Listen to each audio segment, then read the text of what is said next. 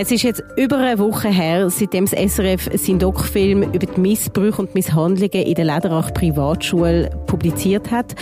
Doch die Empörung und die Betroffenheit reißt nicht ab. Mein Studiogast heute hat schon vor über einem Jahr zu dem Fall recherchiert und auch publiziert. Wir reden darüber, warum der Fall erst jetzt eine grosse Welle schlägt und stellen uns die Frage, warum die Missstände so lange im Dunkeln bleiben. Ihr hört hinter den Schlagzeilen den aktuellen Podcast von CH Media. Mein Name ist Joel Weil und bei mir heute im Studio der Enrico Kampmann aus dem Ressort Ostschweiz von CH Media. Herzlich willkommen, Enrico. Danke mal. Wie ist es dir gegangen, wo du den Doc gesehen hast? Ja, es ist ähm, mein erster Gedanke war, schön kommt das jetzt mal wirklich auch gross äh, ans Licht und in die Medien. Und es ist wirklich ja, super Arbeit, die da geleistet worden ist. Du hast im 2022 schon mehrere Artikel zu dem Fall, zu dieser Glaubensgemeinschaft und der damit verbundenen Missbrauch und Misshandlungen in dieser Privatschule publiziert. Es hat damals aber nicht gleich große Wellen geschlagen wie heute. Ich glaube, das hat unter anderem ein bisschen mit der Kommunikationsstrategie zu tun, wo die Schule damals gefahren ist, die Gemeinde, muss man sagen. Weil der Bericht, wo ja ganz viel von dem Missbrauch ähm, aufdeckt hat, der ist ja im Juli 2022 rausgekommen ähm, von der Gemeinde. Und die ist damals nur einem Journalist von einem ganz kleinen Medium in der Region zugespielt worden. Und ähm, man hat sozusagen versucht, die Bombe kontrolliert platzen zu lassen. Und das hat auch fast funktioniert. Also ich bin damals wirklich fast auf Zufall auf den Artikel gestoßen. Also das ist der Bericht von der internen Untersuchung von der Privatschule und die ist ja damals lanciert worden, weil die ja schon gewusst haben, dass SRF am Recherchieren ist. So ist mir das von Insider erklärt worden, ja, genau. Ja, und es ist dann so gewesen, als ich den Artikel endlich hatte, also vor, äh, ja, ist mir dann bewusst worden, oder, was für ein Ausmaß das Ganze hat. Haben dann angefangen zu graben, mit äh, vielen Menschen angesprochen. Und das hat dann auch tatsächlich, meine Artikel äh, haben im Kanton St. Gallen doch einen recht großen Aufschrei gegeben. Es, es hat auch einen Vorstoß im Kantonsrat gegeben von St. Gallen, um den Fall aufarbeiten, zum religiöse Privatschulen wieder äh, besser überwachen. Aber das Tagblatt hat natürlich nicht annähernd Reichweite, die ein SRF hat, wo ich glaube 350'000 Zuschauerinnen und Zuschauer bei der Premiere äh, sich das angeschaut haben.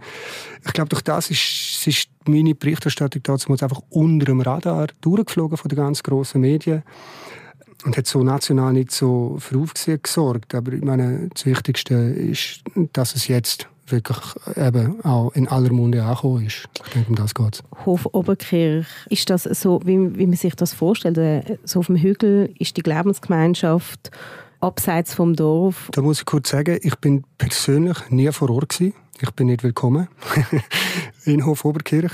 Aber äh, Was heißt das wird passieren, wenn du dort auftauchen wirst? Ja, ich, ich, bin mir nicht sicher, ehrlich gesagt. Also ähm, wahrscheinlich würde ich wieder heimgeschickt werden.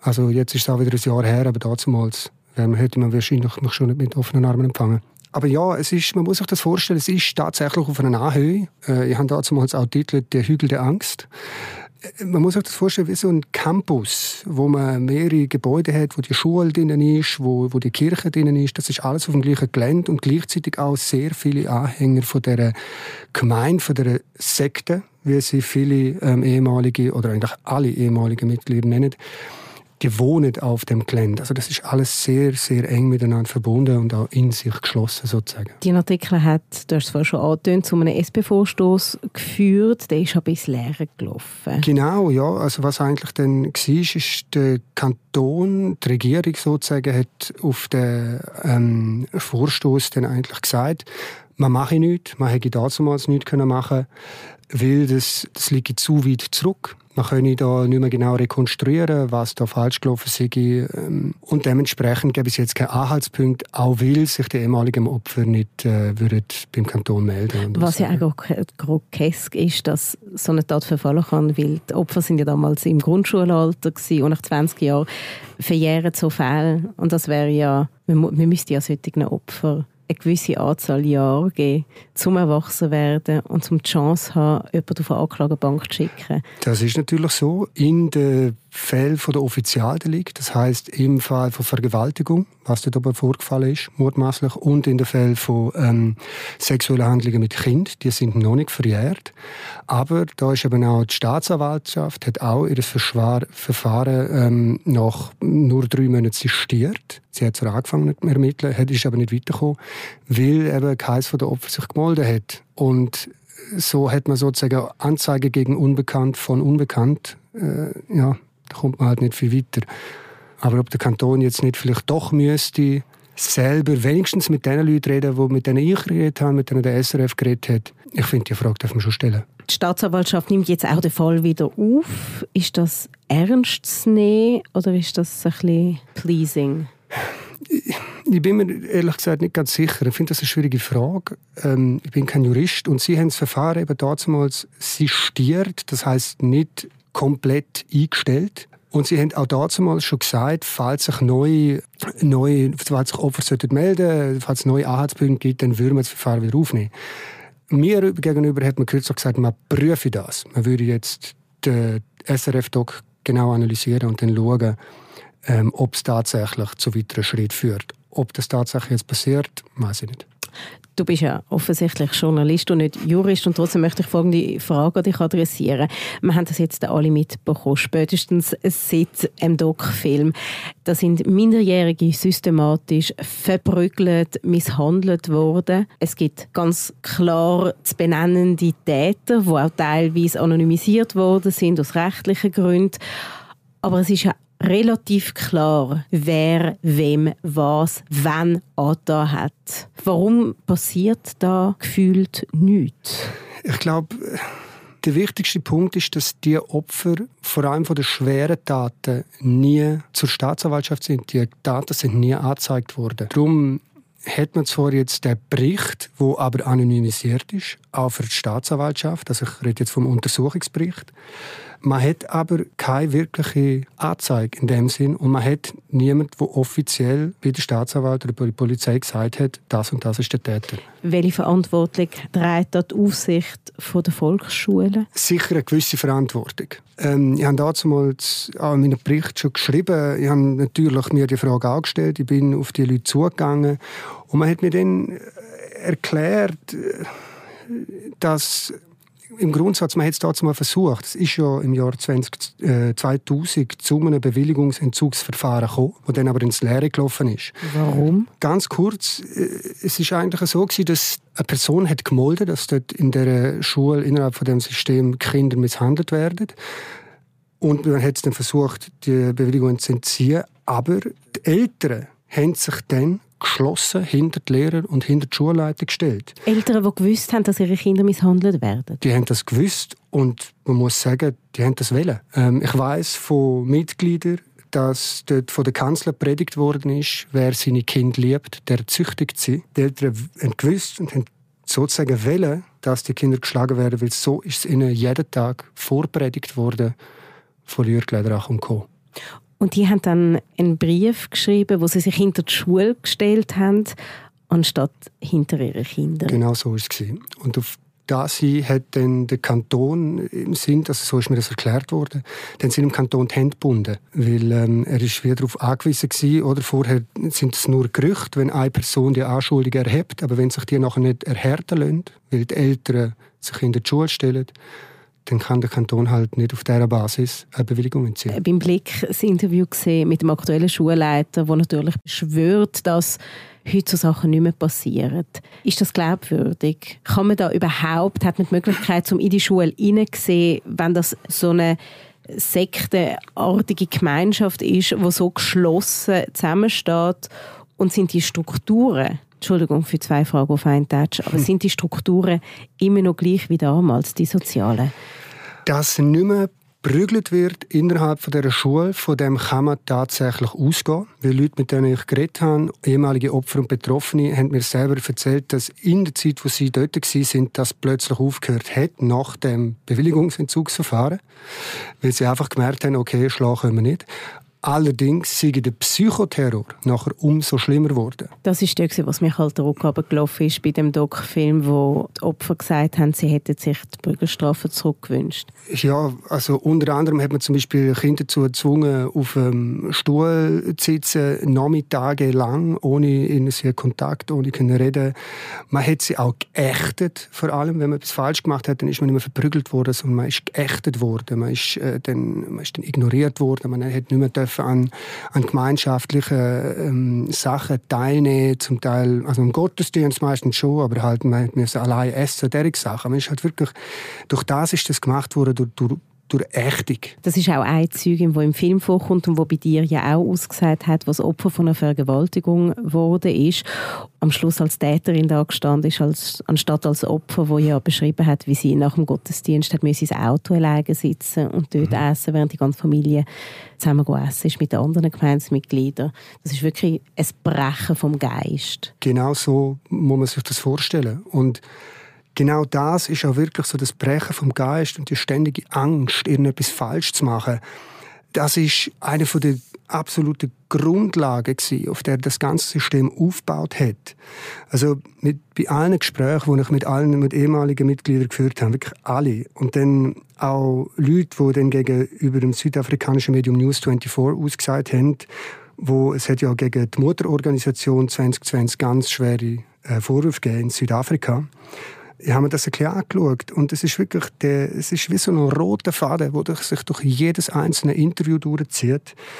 Angst, die permanente Angst. Weil jegliche Abweichung innerhalb von dem System ist aufs Übelste bestraft worden, entweder durch Schläge oder eben durch Ächtung.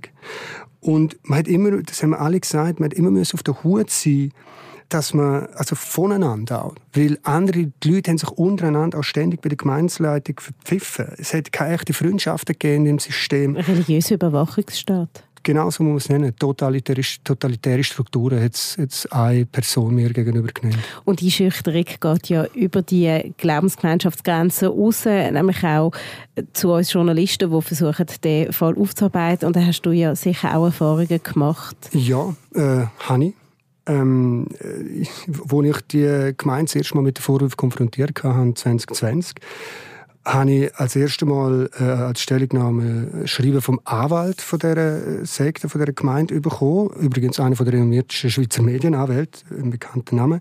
Mein Chefredakteur hat es gerade ins CC genommen und mich erst mal ordentlich diffamiert. Man hat mich da unter, man hat meine Kompetenz als Journalistin in Frage gestellt und meine Glaubwürdigkeit und hat mir auch noch explizit mit rechtlichen Schritt droht. Ja, und ich, ich weiß, dass im SRF gegenüber während der Recherche ist das ganz ähnlich gelaufen. Das ist mir ähnlich vorgegangen.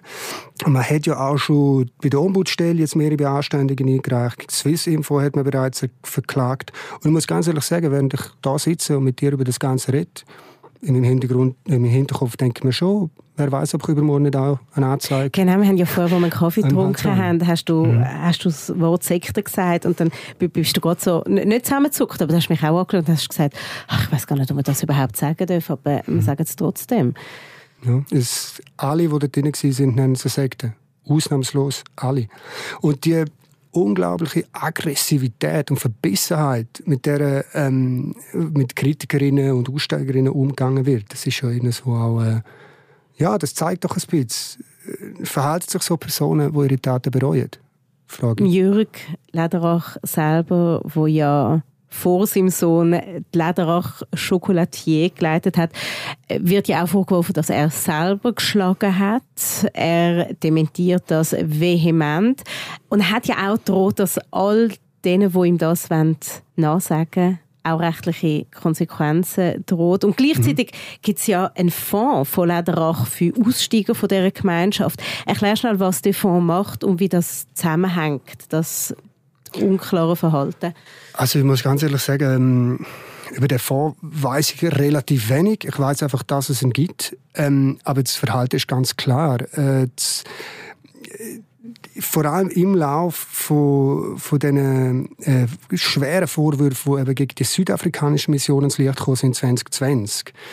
Ähm, zu dem Zeitpunkt ist der Schweizer Ableger von quasi Sabantu, das wo heute die evangelische Gemeinde Hof Oberkirch ist, die haben sich erst 2019 von der südafrikanischen Mission abgespalten gehabt. Also kurz bevor die ganz schweren Vorwürfe alle ans Licht gekommen sind.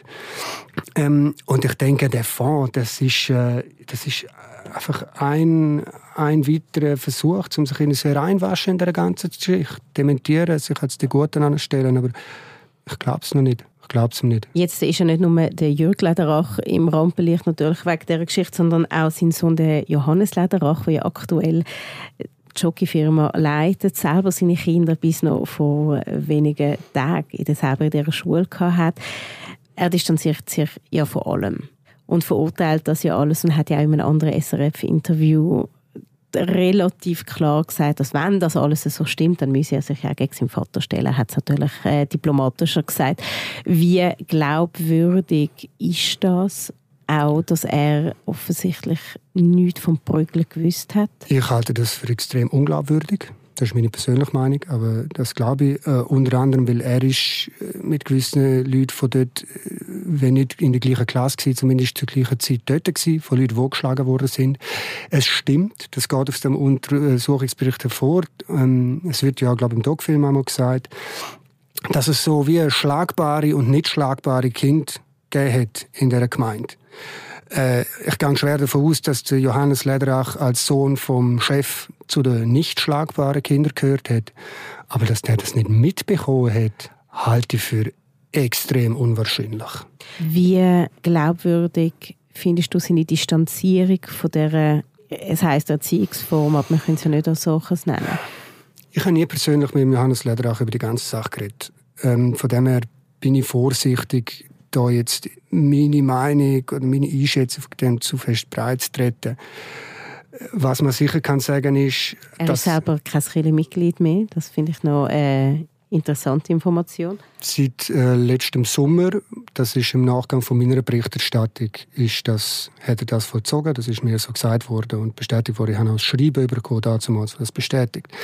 Das zeigt ja einmal mehr, es sind vor allem Skandale rund um die Gemeinde, die ihn dazu bewegen, um sich von ihr abwenden. Nicht, was dort drinnen gelehrt wird, was dort predigt wird. Wissen wir etwas über das Vater-Sohn-Verhältnis zwischen Jürg Lederach und Johannes Lederach? Ich persönlich weiß darüber wenig, außer was ich gelesen habe. Der Johannes Lederach hat immer von einem liebevollen Verhältnis gesprochen. Aber ja, das, das, ich kann leider auch nicht in die Familie Lederach hineinschauen. Das ist eine rechte Blackbox. Auch für ehemalige Mitglieder, weil das sind natürlich Fragen, die ich auch gestellt habe. Ja, die, die Familie hat zwar sehr viel Einfluss gehabt, aber sich immer recht nach außen hin bedeckt gehalten.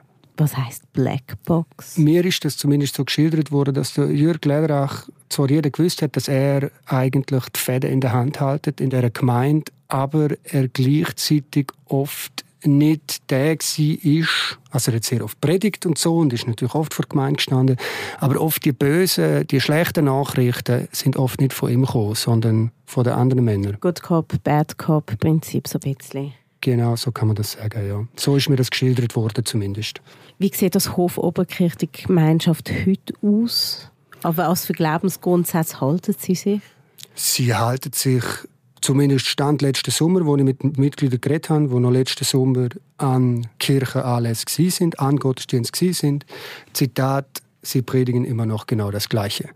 Der Laden ist der gleiche wie früher. es ist jetzt die neue Führungsriege sind Kinder eigentlich von der alten Führungsriege. Über das habe ich auch damals geschrieben.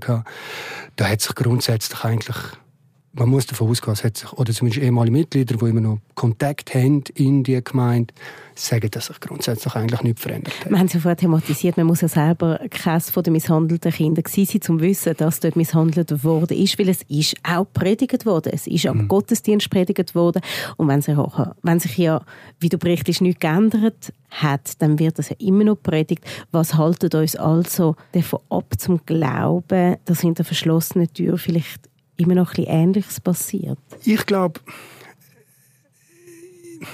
was haltet ihr davon? Eben die, die Aussagen von ehemaligen Mitgliedern halten mich davon ab, das zu glauben. Aber darum, ich finde, man darf das trotzdem nicht bagatellisieren, weil der Psychoterror haben ja die Leute selber die als viel, viel schlimmer empfunden. Und dass der aufgehört hat, das halte ich für extrem unwahrscheinlich, weil der Psychoterror, das haben wir alle gesagt, der ist in der DNA von dieser Sekte.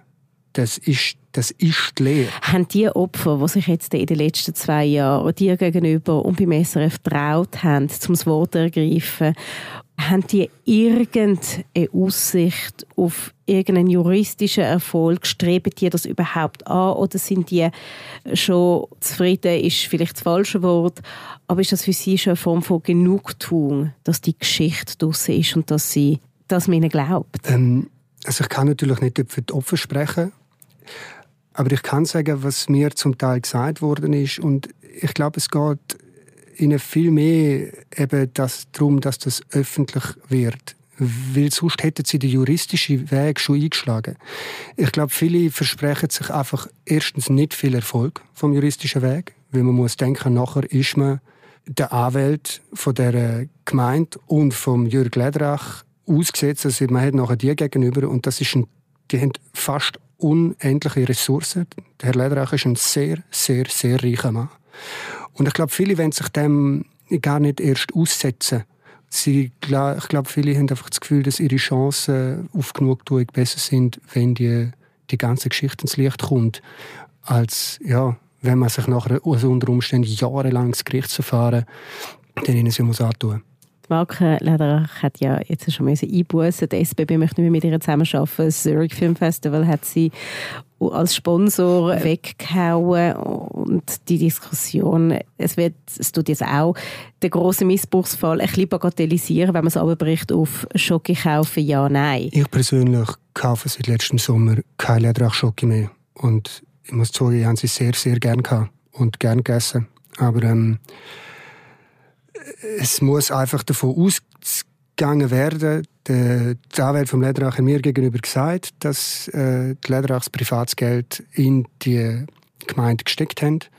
Wie viel weiß man natürlich nicht, aber anhand von meiner Recherche und anhand von dem, was mir die Leute sagen und gesagt haben, muss davon ausgegangen werden, dass das Geld, das mit dieser Schocke gemacht wird, maßgeblich zu der Finanzierung von der Sekte über Jahrzehnte hinweg beigetragen hat. Bist du noch irgendwelche Recherchen in Bezug auf Lederach dran? Ich bin immer ein bisschen dranbleiben an dieser ganzen Sache. Äh, ganz konkret, ähm, ja, ich möchte jetzt nicht zu viel verraten, aber ich denke, ich werde sicher noch mal beim Kanton und bei der Regierung äh, und bei der Staatsanwaltschaft nachhaken, ob man da nicht wirklich etwas machen kann. Dankeschön, Enrico, bist du da gewesen heute. Danke, Joel. Das war es mit «Hinter den Schlagzeilen», der aktuelle Podcast von CH Media. Wenn euch die Folge interessiert hat, dann folgt uns doch und wir hören uns künftig häufiger. Ich danke euch vielmals, dass ihr dabei gewesen und bis zum nächsten Mal.